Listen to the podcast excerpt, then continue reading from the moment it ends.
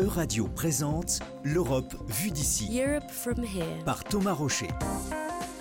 Une émission en coproduction avec Euranet Plus, le réseau de radios européennes.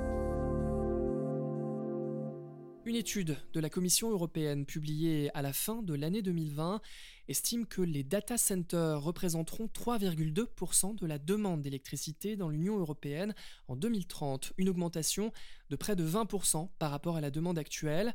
Le cloud soulève donc un enjeu énergétique majeur, particulièrement dans le contexte de crise que l'on connaît aujourd'hui, mais pas seulement, nous allons le voir.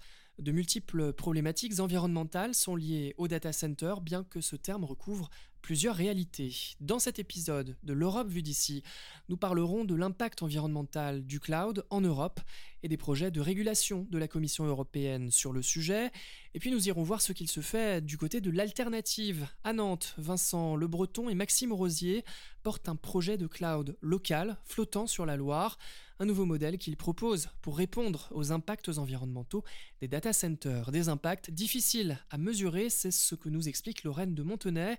Elle est la co-rédactrice d'une étude sur l'impact du numérique en Europe publiée en 2021, la première et la seule qui existe à cette échelle. Un data center, c'est un centre dans lequel on traite les données. Donc, il faut imaginer un grand centre informatique dans lequel on met plein de serveurs. Donc, des serveurs, en fait, ça va être comme des disques durs externes, mais en plus gros. L'idée, en fait, c'est de pouvoir mutualiser ces disques durs externes pour que les appareils sur lesquels sont ces données puissent être mutualisés. Le cloud, en fait, il permet d'avoir à disposition en réseau les données qui sont stockées sur ces disques durs externes. Les data centers, c'est finalement une toute petite partie des impacts. On est à 18% des impacts environnementaux du numérique au niveau européen pour les data centers. Ça paraît si petit, on s'étonne en fait, alors qu'on a l'habitude d'imaginer des gros data centers avec une énorme infrastructure, etc.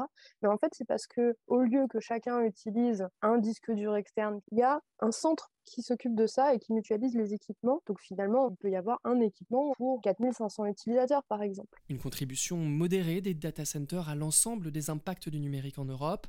Mais voilà, il faut s'intéresser à toutes les activités numériques qui se rapportent au data center pour bien comprendre le problème il y a une mutualisation, donc ça permet de limiter les impacts. Mais d'un autre côté, ça a aussi permis d'avoir tout un tas de services qui n'existaient pas auparavant, qui sont en train de se développer, et donc avec aussi un effet rebond. Donc il faut aussi faire attention dans les bénéfices environnementaux qu'il peut y avoir à cette mutualisation. Les data centers ont aussi permis l'ouverture de services qui aujourd'hui font qu'on passe énormément de temps sur des services qui sont de plus en plus énergivores, qui ont un impact environnemental de plus en plus fort, parce que en fait on va utiliser beaucoup plus de données. Quand on va regarder un film, on regarde un film sur des écrans qui sont de plus en plus grands. En fait, il faut regarder dans la vision d'ensemble, pas uniquement le data center, mais du coup aussi tous les équipements qui euh, n'étaient pas forcément là avant et le temps d'utilisation qui n'était pas aussi important avant. Bref, le cloud entre des data centers multiformes et une multitude d'activités numériques qui y sont liées, c'est un peu une nébuleuse sur laquelle ni les scientifiques, ni les utilisateurs, ni même les administrations n'arrivent vraiment à mettre le doigt. Ça, c'est quelque chose qui était intéressant pendant notre étude. Au début, on a essayé de faire une approche en essayant de savoir combien il y avait de data centers en Europe. On a posé la question à des institutions européennes, à des institutions françaises. Et en fait, personne n'a su nous donner la réponse. Et à chaque fois qu'on a posé la question, on nous a dit, bah, on ne sait pas, mais si vous avez la réponse, on est très intéressé de savoir. On était un peu nous-mêmes étonnés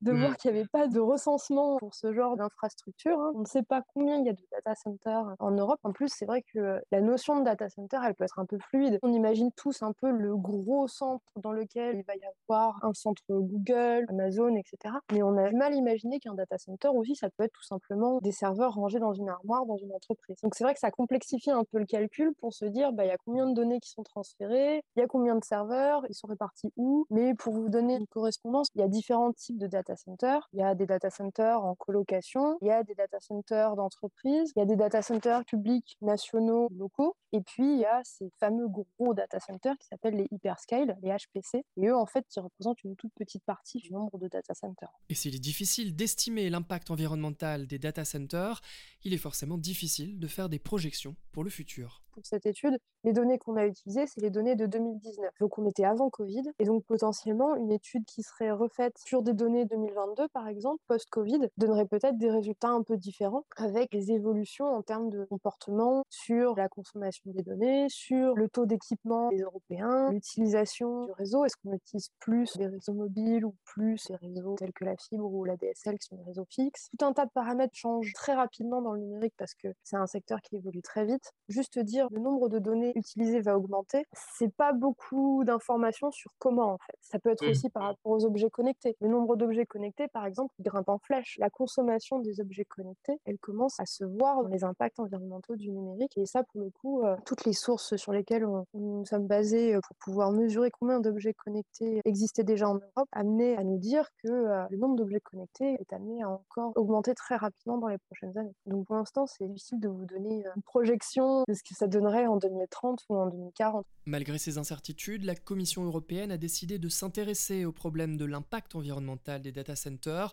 pour proposer des pistes de régulation. En novembre 2020, elle a publié une étude qui révèle que la consommation énergétique des data centers dans l'Union européenne augmentera vraisemblablement de 30% d'ici à 2030 en passant de 77 TWh en 2018 à 99. Cela représente une augmentation de près de 20% de leur consommation en électricité pour atteindre 3% de la demande globale. La consommation en eau de certains data centers les plus importants que l'on appelle les hyperscale commence également à alerter, notamment après la sécheresse que les Européens ont connue cette année. Un journal hollandais révélait dans une enquête que les data centers de Microsoft en Hollande avaient consommé 84 millions de litres d'eau en 2021. Selon le média Politico, la Commission européenne envisage d'annoncer cet automne un plan d'action traitant de la question de l'impact environnemental des data centers.